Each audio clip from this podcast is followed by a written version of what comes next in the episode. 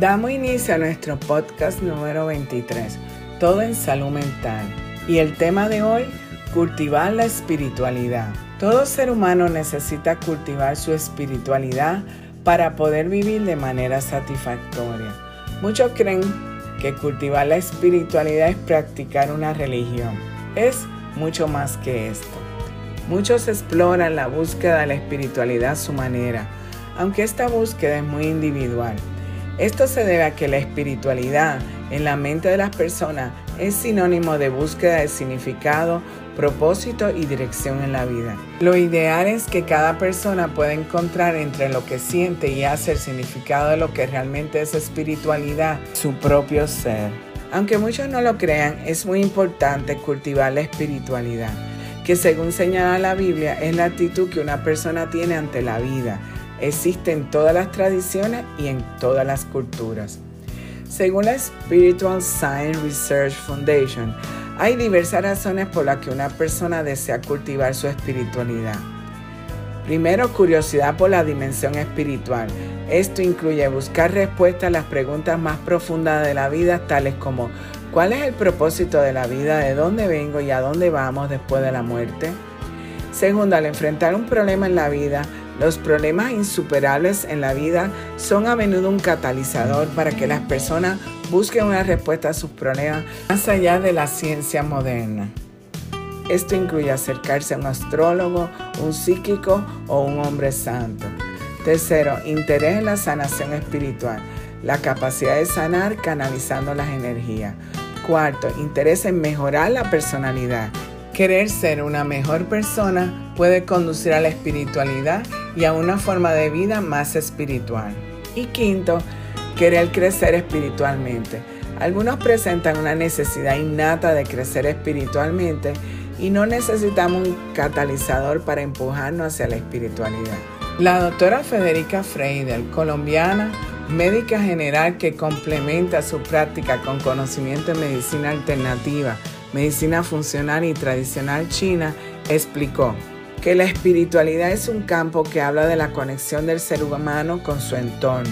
Una persona que mantiene el respeto por los demás seres humanos y seres vivos, así como con su entorno, ya entró en la dimensión de la espiritualidad, porque entiende que no es un individuo apartado de su contexto, sino que hace parte de un todo del que somos parte, afirmó la experta. Marco Blanc, director para Colombia de Brahma Kumaris, una organización internacional sin ánimo de lucro que promueve la educación en calidad de vida para el desarrollo del ser humano con el fin de lograr una sociedad más armónica a través de la meditación y el humanismo, explicó, cultivar la espiritualidad proporciona a los seres humanos una energía extra para enfrentarse a la vida, porque permite ver las cosas de una manera diferente por ejemplo, para no perder la tranquilidad bajo la presión de no poder salir a la calle o mantener una sana convivencia que algunas veces puede ser forzada, mantener el alto el espíritu puede ser muy útil. ¿Cómo se cultiva la espiritualidad? Tanto para Blanc como para Freidel explican que es clave entender que cultivar la espiritualidad no tiene una técnica definida, ni un manual de uso del quecha, hermano, sino que está relacionado con una forma de acercarse a la comunión con el entorno que nos rodea y del que hacemos parte. Es muy común que la gente se acerque a la espiritualidad a través de las religiones, en la práctica de algunas, pero no es una condición exclusiva, pues también se puede cultivar a través de la meditación, la reflexión o la contemplación, por ejemplo, de los demás seres vivos. Esto también son maneras de abrir las puertas a la espiritualidad, afirmó Blanc. Sin embargo, para la doctora Freidel, la coyuntura de emergencia sanitaria provocada por el coronavirus es tal vez una manera de adentrarse en cultivar el espíritu, aún sin tener la intención, pues se trata de una situación en que las personas están pensando en colectivo ya no se elevan plegarias que pidan ayuda en singular, ayúdame, sino en plural, ayúdanos.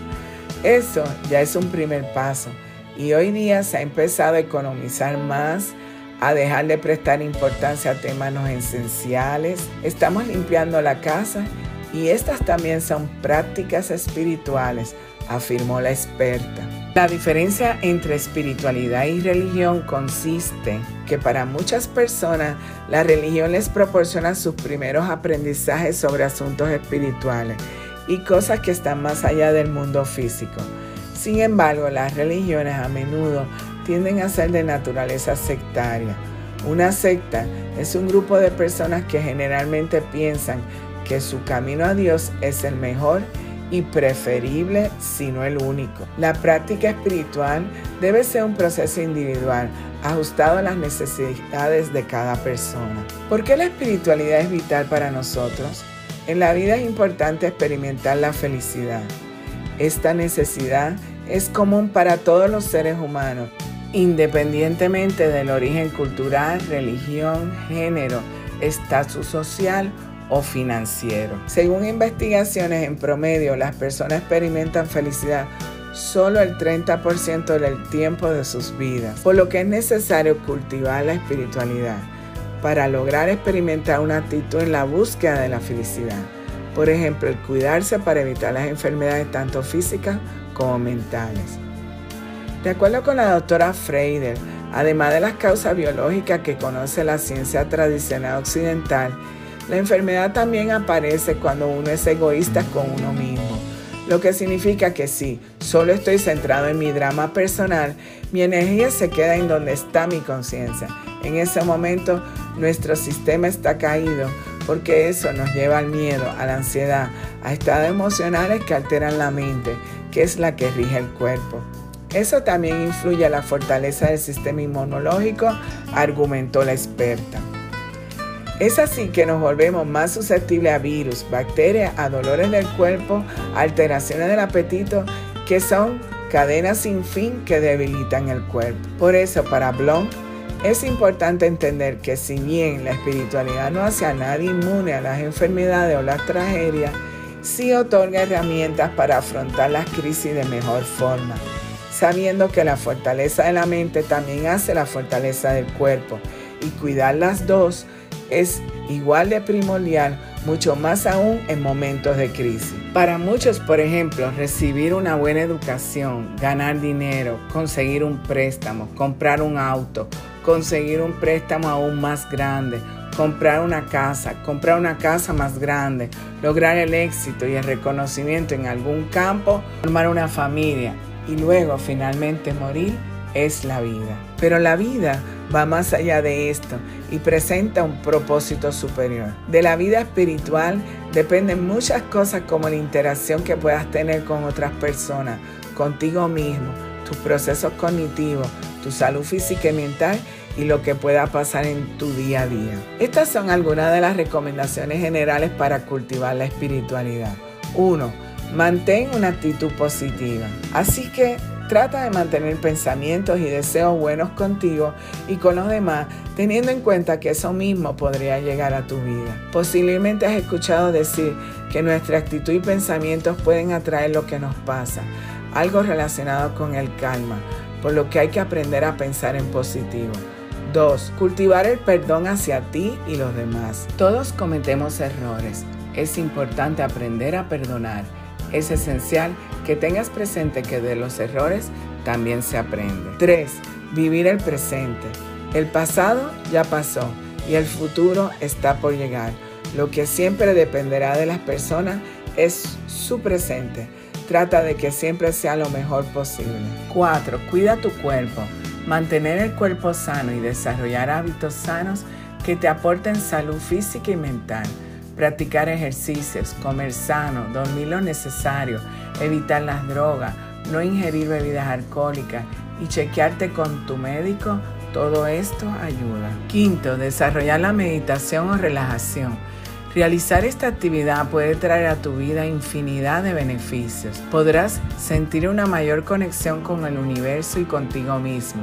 Solo busca un espacio tranquilo ya sea que practiques cualquiera de las técnicas de relajación conocidas, relajamiento autógeno de Sullivan, método de Silva o Silva Mind Control, mindfulness y hasta orar ayuda. Desarrollar la espiritualidad te ayudará en los procesos de la vida a cómo enfrentarla y mejorar tanto en lo cognitivo, emocional y conductual. Además, de proporcionar buena salud física y mental y crear un bienestar y armonía contigo mismo y con los demás. Así que aprenda a cultivar la espiritualidad y recuerda que para mantener el equilibrio en la vida necesitamos de salud mental. Síguenos en las redes sociales Facebook e Instagram como Instituto Nina y accede a nuestra página web www.institutonina.com. Recuerda suscribirte a nuestro podcast en Spotify y en YouTube. Presiona la campana para los avisos en YouTube y semanalmente podrás disfrutar de nuestro podcast.